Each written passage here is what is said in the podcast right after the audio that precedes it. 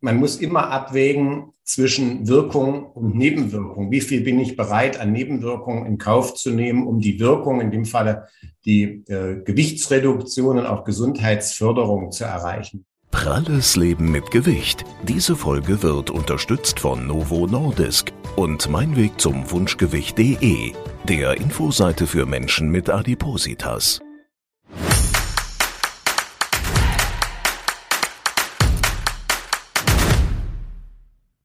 Herzlich willkommen zu einer neuen Folge Pralles Leben mit Gewicht. Heute sprechen Andreas und ich mit unserem Gast über ein Thema, das eigentlich fast zu gut klingt, um wahr zu sein. Abnehmen auf Rezept und ganz ohne Operation. Funktioniert das wirklich?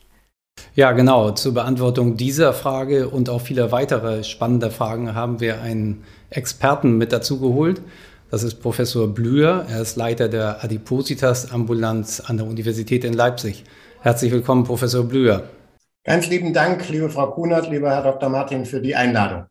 Professor Blüher, jetzt haben wir ja gerade das mal so in den Raum gestellt und ich würde gerne mal vielleicht auch gleich mit einem Mythos aufräumen. Das liegt dem Dr. Martin und mir nämlich sehr am Herzen. Es wird ja oft immer so in der Laienpresse, sage ich mal, von der Fettwegspritze geschrieben und ich glaube, das weckt so ein bisschen falsche Erwartungen, denn die Fettwegspritze, die echte Fettwegspritze hat ja eigentlich mit, mit der Gewichtsreduktion gar nichts zu tun. Das kommt ja aus der ästhetischen Medizin, ne? Genau. Also Fettwegspritze ist ähm, ein, ein drastisches Wort dafür, dass man kosmetische Veränderungen an seinem Körper vornehmen möchte. Wir sehen allerdings auch als Fachgesellschaft, deswegen sage ich wir, Adipositas als eine Erkrankung an, die äh, den Energiestoffwechsel im Wesentlichen betrifft und eigentlich kein kosmetisches Problem ist, sondern eher ein Problem des Stoffwechsels und dann zu echten gesundheitlichen Problemen führen kann, die eben mit einer Fettwegspritze so einfach doch nicht weggespritzt werden können. Ich glaube, die Fettwegspritze betrifft auch eher Leute, die noch mit dem BMI halbwegs im Normbereich liegen und eher lokale Probleme haben und wir wollen ja jetzt über die Leute reden, die mit dem BMI deutlich über 25 oder sogar im Bereich der Adipositas, also dem BMI über 30 sind. Und da wäre es schön, wenn Sie uns vielleicht mal erstmal einen groben Überblick geben könnten, was es da an medikamentösen Möglichkeiten überhaupt gibt. Ja, vielen Dank. Also Adipositas wurde ja im letzten Jahr auch vom Bundestag in Deutschland als Erkrankung anerkannt. Es soll jetzt sogar ein sogenanntes Disease Management Programm entwickelt werden, um Menschen mit Adipositas besser helfen zu können.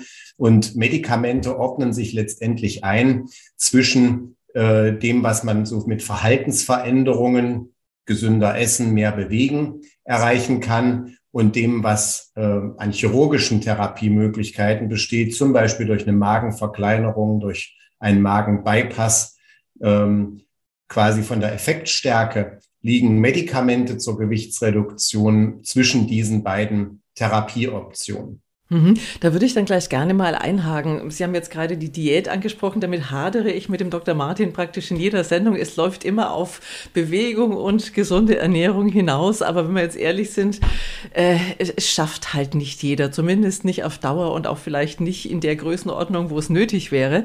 Und ähm, auf der anderen Seite will auch sich vielleicht nicht jeder so einer Operation unterziehen. Sie haben es gerade gesagt, da ist das so die Zwischenlösung. Was gibt es denn da? Was wird denn so geboten? Ähm, arbeiten wir uns mal durch. Vielleicht Spritzen, vielleicht Tabletten. Ähm, was, was, was bietet der Markt denn da so? Im Moment äh, bietet der weltweite Markt so mehr als sechs verschiedene äh, Medikamente. In Deutschland allerdings sind im Moment nur drei davon zugelassen. Das ist ein Medikament, was die Fettaufnahme aus dem Darm behindert. Das heißt Orlistat, ein sogenannter Lipase-Inhibitor, also ein Medikament, was, wenn man fettreich ist, dazu führt, dass einiges von diesem Fett ausgeschieden wird. Dadurch kann man Gewicht reduzieren. Das gibt es schon seit Jahrzehnten, dieses Medikament, ist relativ sicher. Eine Tablette oder mehrere Tabletten am Tag. Ein zweites Medikament ist eine Kombinationstherapie aus einem Medikament, was eigentlich so zur Behandlung der Depression ähm, gedacht war und einem Medikament, was zur Suchtentwöhnung eingesetzt wird. Das ist das Naltrexon Bupropion, eine Tablette, die man auch bis zu viermal täglich einnehmen kann, um Gewicht zu reduzieren. Diese Tablette setzt an grundlegenden Mechanismen der Übergewichtsentwicklung an, nämlich auf der einen Seite an der Regulation unseres Appetits- und Sättigungsverhaltens, aber auch an unserem Belohnungs- und Suchtverhalten, weil man davon ausgeht, dass Überessen auch diese Komponenten hat. Also Belohnungsverhalten kennen wir ja alle wahrscheinlich von uns, dass man auch isst, um sich zu beruhigen oder zu belohnen, dass auch Essen vielleicht süchtig machen kann. Also wenn ich so eine Tüte Gummibärchen vor mir liegen habe, fällt es mir schwer, jetzt nur eins zu nehmen und nicht die ganze Tüte zu essen. Und dann ähm, eine dritte Gruppe von Medikamenten, von denen das erste bisher seit jetzt ein paar Jahren in Deutschland zugelassen ist, sind die Incretin-Mimetika. Das sind ähm, Spritzen. Da passt dann vielleicht das Wort Fettwegspritze wieder etwas besser, die man im Moment einmal täglich spritzen muss. Und zwar ahmen diese Hormo äh, Medikamente Darmhormonwirkungen nach. Sie sind dem einen menschlichen Darmhormon, dem Glucagon-like Peptide 1, dem GLP1, nachempfunden, haben eine längere Wirksamkeit. Das, was der Körper selber produziert an GLP1, wirkt nur wenige Minuten im Körper. Aber durch veränderte Formulierungen, da stellt man so Aminosäuren um in dem Eiweiß, ist es möglich, dass es entweder einen ganzen Tag hält, wie beim Beispiel des Liraglutid, oder eben eine ganze Woche wirksam sein kann, wie am Beispiel des Semaglutid.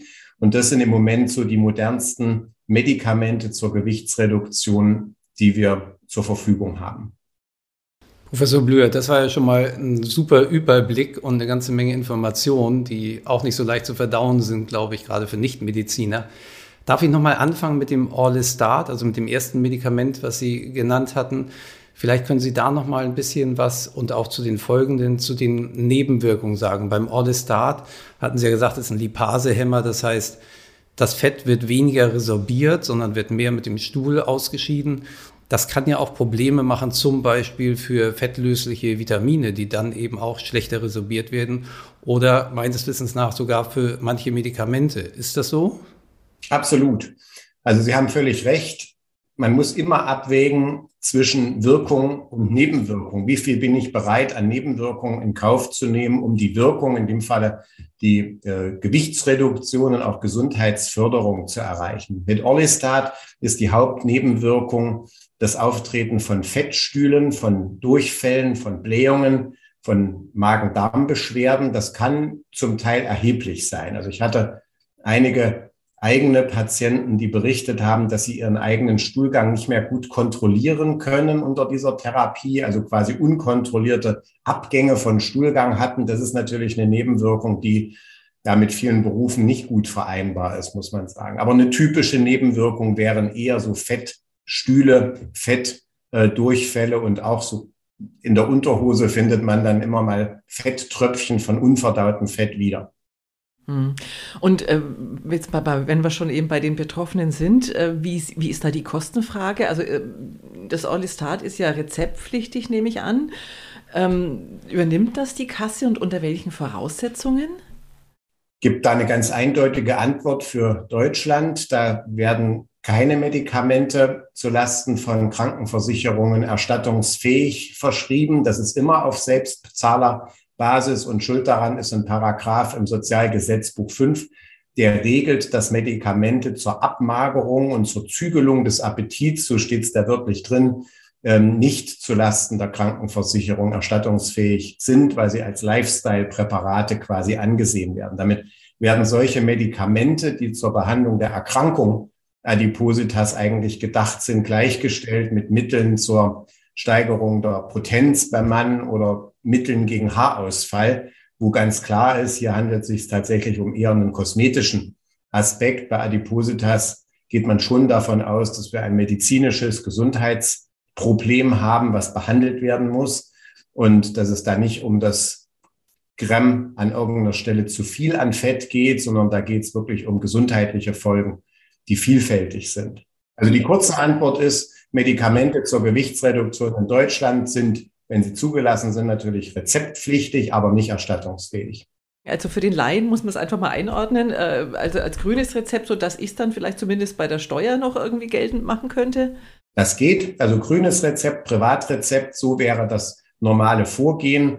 Natürlich haben wir auch äh, Betroffene, die mit solchen Rezepten von uns zu ihrer Krankenversicherung gehen und die Frage stellen, ob im Einzelfalle nicht eine Erstattung doch möglich ist. Aber bisher haben wir die Erfahrung gemacht, dass die Krankenkassen sich eben auch auf diesen Paragraphen im Sozialgesetzbuch berufen müssen und sagen, nein, wir dürfen das gar nicht erstatten.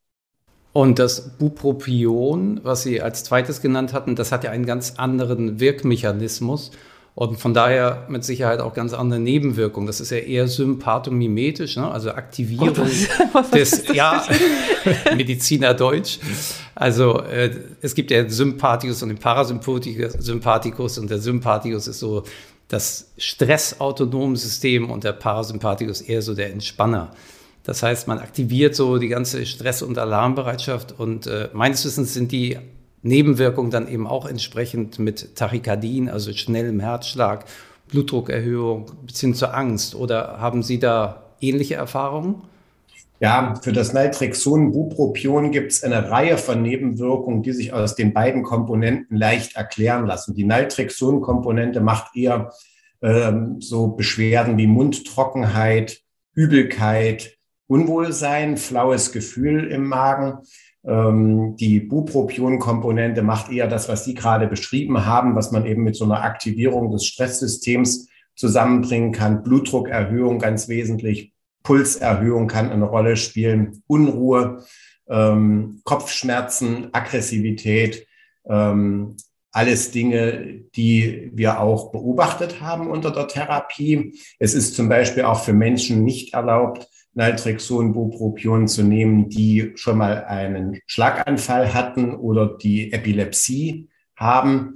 Äh, für Menschen, die opioidhaltige Schmerzmittel oder Opiate als Schmerzmittel benötigen, zum Beispiel, weil sie Gelenkleiden haben. Das sind nicht wenige äh, unserer Menschen mit Adipositas, weil damit ja die Wirkung des Schmerzmittels durch den Blocker sozusagen dieser entsprechenden Opioidrezeptoren durch das Naltrexon ähm, quasi die schmerzlindernde Wirkung aufheben würde. Also es gibt da eine Reihe zu beachten und ähm, die, das Spektrum an Nebenwirkungen ist natürlich vollkommen anders bei Naltrexon, Bupropion im Vergleich zum Orlistat. Ähm, und es gibt auch äh, Dinge, die wir doch relativ häufig sehen. Und dazu zählen eben Sachen wie dieser Schlafstörungen, Agitiertheitszustände, Aufregung, Puls- und Blutdruckerhöhung, genau was Sie angesprochen haben. Mhm. Ähm, jetzt äh, lassen Sie uns trotzdem nochmal auf die Spritze, auf die Abnehmspritze zurückkommen. Da hatten Sie ja auch schon kurz was äh, erwähnt. Das kommt ja, glaube ich, aus dem Diabetes sozusagen, ähm, dass man festgestellt hat, ups, da gibt es ein paar Präparate, die eben dann sozusagen nicht nur den Blutzucker vielleicht gut einstellen oder ähm, mittlerweile sagt man ja auch gern Organprotektion, also die Organe auch ähm, eben auf dem Schirm haben, das Herz, sondern die eben dann auch diesen Gewichtsabnahmeeffekt haben. Also ich, ich meine, ich hätte schon von Menschen gehört, die äh, sich das dann auch, auch ohne Diabetes zu haben, eben spritzen lassen, äh, eben auch ähm, privat sozusagen. Ähm, ist, ist, ist da nicht auch jetzt irgendwie was zugelassen worden? Also seit ein paar Jahren in Deutschland ist das Liraglutid bis zu einer Dosierung von drei Milligramm zur Adipositas-Therapie zugelassen, aber eben auf Selbstzahlerbasis, grünes oder privates Rezept, wie Sie schon gesagt haben, Frau Kuhner. Ähm, wahrscheinlich, und da gibt es auch schon eine, eine quasi positive Entscheidung der Europäischen Arzneimittelzulassungsbehörde, wird auch das Semaglutid, was man dann nur noch einmal pro Woche äh, unter die Haut spritzen muss, zugelassen zur Behandlung von Adipositas, weil es noch mal stärker wirkt als das Liraglutid. Und auch was Sie gesagt haben, ist natürlich korrekt. Wir haben ähm, viel Erfahrung mit dieser Art von Medikamenten bei Menschen mit Typ-2-Diabetes. Da ist es für die Therapie in einer geringeren Dosierung allerdings zugelassen. Und daher weiß man auch, dass einige dieser Präparate sogar eine schützende Wirkung haben für das Herz-Kreislauf-System, also das Risiko für Infarkte, Schlaganfälle ähm, und andere Herz-Kreislauf-Probleme eher günstig beeinflusst wird. Das heißt, es ist das Gegenteil von dem, was wir gerade bei Naltrexon, Bupropion besprochen haben, was an potenziellen Risiken ähm, kurzfristig auftreten kann. Allerdings muss man da auch sagen, beim Naltrexon, Bupropion gab es auch Hinweise, dass langfristig die Gewichtsreduktion eher schützend war gegenüber Herz-Kreislauf-Problemen und nur die kurzfristigen Blutdruckerhöhungen und Pulserhöhungen natürlich als störend empfunden wurden. Zurück zu Liraglutid. Das ist ein Medikament, was schon verschrieben werden kann zur Gewichtsreduktion. Einmal am Tag wird das unter die Haut gespritzt mit entsprechenden Pens und man geht davon aus, dass im Mittel man als äh, Betroffener so sieben bis acht Prozent vom Ausgangsgewicht abnehmen kann. Im Jahr dann? Ja, insgesamt. Also wobei man natürlich sagen muss, solche Mittelwerte helfen mir und den Betroffenen in der Praxis wenig, wenn man bedenkt, dass es Menschen gibt, die 20, 30 Kilo abnehmen können unter so einer Therapie und auf der anderen Seite aber auch einige sogar zunehmen trotz der Therapie. Also die, die Ansprechrate, die, die Variabilität ist da sehr, sehr hoch. Und natürlich will ich vor allen Dingen die Menschen damit behandeln, die auch wirklich einen Nutzen haben daraus. Da könnte ich mir vorstellen, wird jeder hellhörig, wieso auch zunehmen, weil das Medikament dann so wirkt oder weil ich einfach halt normal weiter esse. Die Mechanismen, warum jemand nicht anspricht auf irgendeine Art von Medikamenten, sind letztendlich nicht ganz klar. Das können genetische Faktoren sein, dass man zum Beispiel an dem Zielrezeptor, an dem das Medikament wirkt, vielleicht eine genetische Veränderung hat. Das ist bisher nicht bewiesen. Das kann man nur vermuten. Es kann auch sein, dass der Betroffene, der nicht drauf anspricht, eben besonders starke Gegenregulationsmechanismen hat und einfach mehr isst oder ungesünder trinkt. Das ist auch möglich. Also das, was Sie angesprochen haben, dass man dann einfach sagt, okay, jetzt habe ich die Spritze zum Abnehmen, jetzt kann ich auch mehr essen. Das gibt es schon auch. Darf ich da doch mal kurz einhaken, Silvia. Also da muss ich das Medikament mal so ein bisschen in Schutz nehmen. Es gibt ja in vielen Bereichen, dass wir sogenannte Non-Responder haben. In den verschiedensten Therapiebereichen kommt das immer wieder vor und oftmals findet man keine gute Erklärung, warum das so ist. Aber wenn man mal diese drei Gruppen, die wir jetzt im Prinzip haben, so gegeneinander stellt, also ich glaube, das ist das, was die Community am meisten interessiert. Wie viel ist denn im Durchschnitt mit den einzelnen Gruppen ungefähr an Gewichtsabnahme zu erwarten? Gute Frage. Man muss natürlich erstens einschränkend sagen, dass es quasi keine Direktvergleiche gibt in Studien zwischen den Medikamenten, aber ich berufe mich ja jetzt auf eine Meta-Analyse, da waren fast 50.000 behandelte Patienten über Jahre steckten da drin. Das ist jetzt vor einem Monat erst veröffentlicht worden in der Zeitschrift Lancet äh, von einer Arbeitsgruppe aus China, die das mal alles zusammengefasst hat. Und da sieht man, dass die beiden stärksten Substanzen eine Tablettenkombination ist aus Phentermin, Topiramat. Das gibt es in Deutschland nicht auf dem Markt aus Sicherheitsgründen.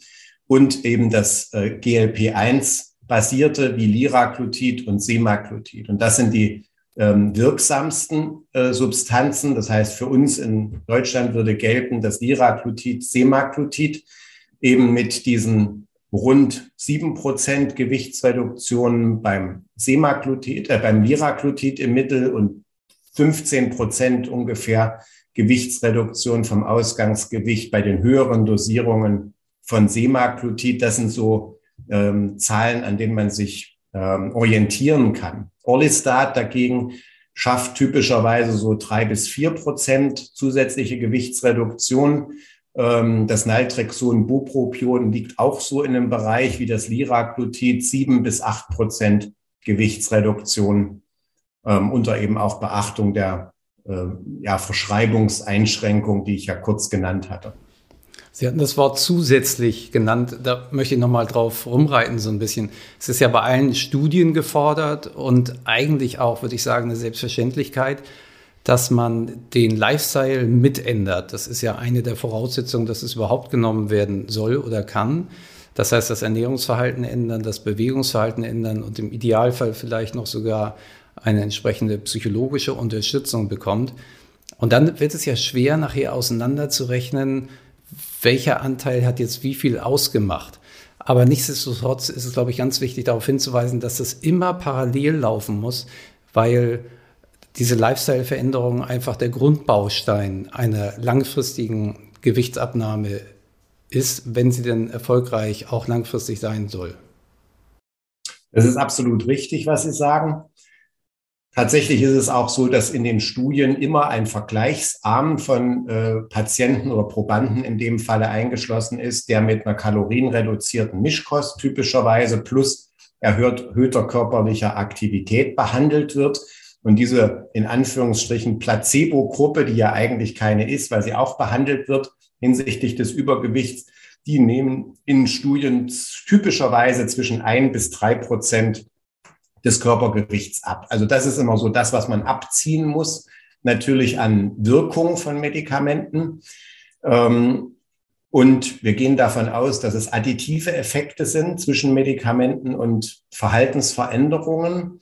Was muss man machen oder was, was steckt in den Studien so drin in dieser Verhaltensänderung? Das ist gar nicht so viel. Das sind am Tag 500 Kilokalorien weniger essen als das, was ich vorher gegessen habe und zwei bis drei Stunden pro Woche erhöhte körperliche Aktivität, im Idealfalle natürlich mit Schwitzen.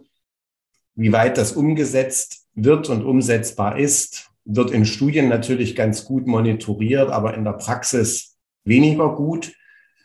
Ähm, eigentlich würde ich mir auch wünschen, dass man mal die Effekte von Medikamenten allein untersucht, also ohne diese Verhaltensänderungen, weil die Erfahrung lehrt, dass Verhaltensänderungen langfristig schwer umsetzbar sind.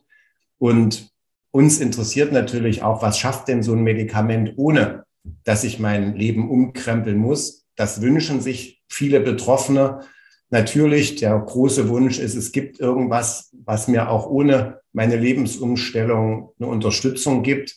Dazu fehlen uns aber, muss man ehrlich sagen, die wissenschaftlichen Daten. Wir können gar nicht sagen, was leistet ein Medikament denn ohne, dass ich mein Verhalten parallel entsprechend ändere, was Sie gerade gesagt haben.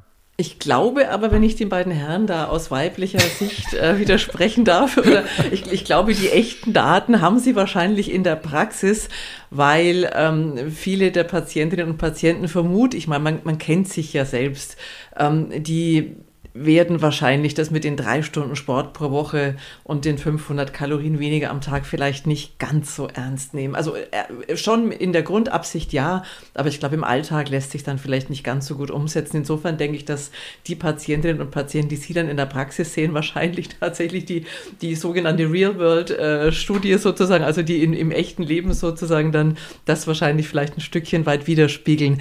Was mir aber noch ganz wichtig wäre, ähm, ist tatsächlich herauszufinden, wie lange müsste ich denn dann diese Medikamente nehmen oder wie lange darf ich sie nehmen überhaupt? Die im Moment zugelassenen Medikamente in Deutschland dürfte man im Prinzip ein Leben lang nehmen.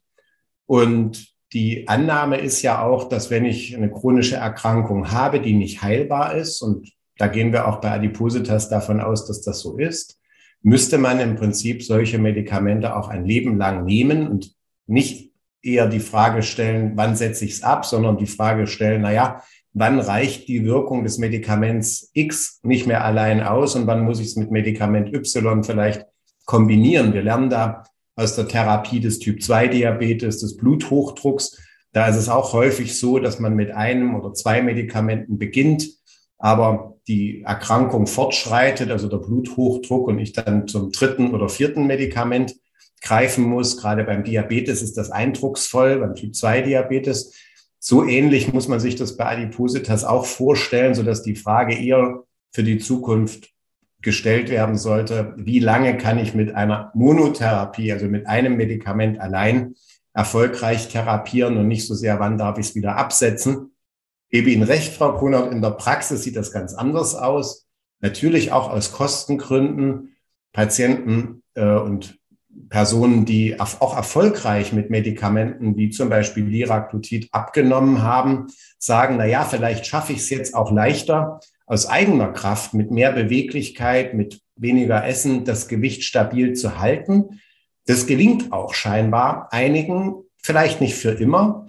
Und da ist die, die nächste Lücke sozusagen in der Studienlage, äh, Datenlage bei mich auch interessieren würde. Was macht man denn mit solchen Patientenwünschen. Ich möchte ein Vierteljahr mich therapieren mit einem Medikament und dann alleine durch mein Verhalten das Gewicht halten. Wenn ich wieder zunehme, dann nehme ich das Medikament wieder, also so wie so eine Intervalltherapie.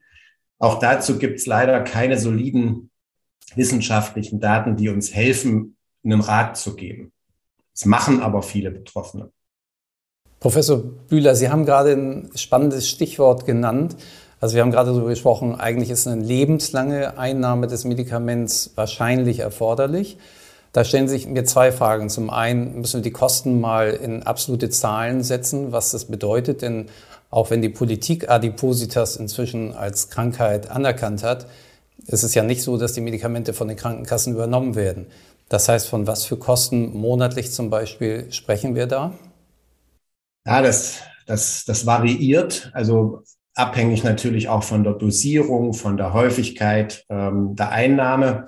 Ich sage mal, zwischen 60 Euro monatlichen Therapiekosten bei Orlistat zu rund 100, 120 Euro monatlichen Therapiekosten mit dem Naltrexon Bupropion.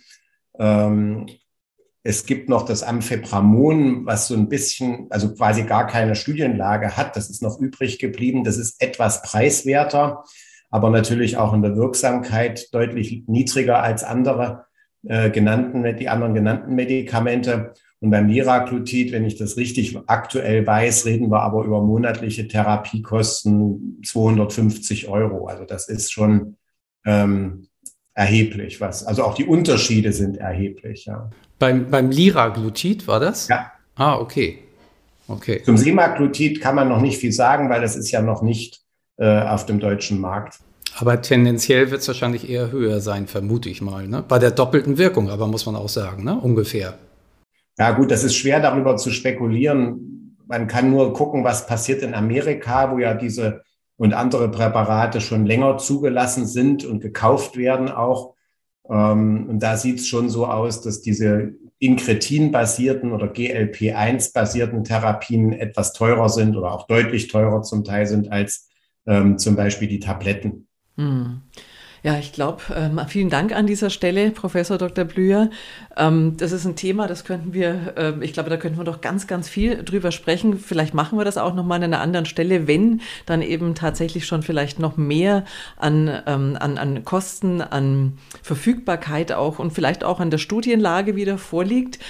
Aber ich glaube, was wir gelernt haben, ähm, ich muss es wieder einräumen, ist einfach die Lifestyle-Änderung, wie es so schön heißt. Also mehr bewegen, weniger essen oder eben auch das richtige Essen. Darum kommt man nicht herum. Da hilft auch keine Tablette und auch keine Spritze. Und letztlich ähm, müssen wir vielleicht auch noch ganz feste die Daumen drücken. Vielleicht ganz abschließend noch ein ähm, Statement oder eine Einschätzung, Professor Blüher. Wie sieht es denn aus jetzt, wo Adipositas als chronische Erkrankung anerkannt wurde? Besteht Hoffnung, dass die Krankenkassen das vielleicht dann auch mal übernehmen? Ich habe große Hoffnung, dass die Krankenkassen unter dem Aspekt auch der Gleichbehandlung von Menschen mit unterschiedlichen Erkrankungen unter bestimmten Voraussetzungen die Kosten für Therapien, das gilt ja nicht nur für Medikamente, das gilt ja auch für zum Beispiel digitale Gesundheitsanwendungen, das gilt für Ernährungs, bestimmte Ernährungsinterventionen, das gilt für chirurgische Therapien, ähm, akzeptieren und übernehmen. Ja, also wie, wie Silvia schon sagte, es bleibt bei dem alten Lifestyle-Veränderung, wobei man beim Semaglutid, also muss ich ehrlich sagen, das ist das Einzige, wo mich die Gewichtsabnahme wirklich beeindruckt. Bei den anderen Medikamenten finde ich so lala. Also ich glaube, da könnte man durch entsprechendes Ernährungsregime und Verhaltenstherapie und Bewegungsregime ähnlich gute Erfolge erzielen, behaupte ich einfach mal. Aber das, äh, aber das Semaglutid, äh, das hat schon beeindruckende Zahlen, das muss man schon sagen. Aber eben zum Preis hoher Kosten. Und was wir natürlich überhaupt nicht wissen, was im Moment eigentlich in, bei vielen Leuten so im Geist rumspukt, im ganz anderen Kontext. Wir wissen natürlich gar nichts über Langzeitanwendungen, wenn das eben tatsächlich über Jahrzehnte angewandt wird. Ja, Danke für dieses Fazit, Andreas. Dankeschön, Professor Blüher, dass Sie heute unser Gast waren. Und ähm, euch allen sei gesagt, ihr habt es wieder gehört, am besten gleich jetzt äh, noch mal eine Runde spazieren gehen und abends vielleicht einen Salat essen anstatt der Pasta. Und das ist dann auf jeden Fall schon mal wie immer ein wichtiger Schritt, der aber halt leichter gesagt als getan ist. Wenn ihr nichts mehr verpassen wollt, dann abonniert einfach unseren YouTube-Kanal Pralles Leben mit Gewicht. Da findet ihr noch mehr Infos zu allen gewichtigen Themen. Bis zum nächsten Mal. Tschüss. Tschüss. Vielen Dank. Auf Wiedersehen.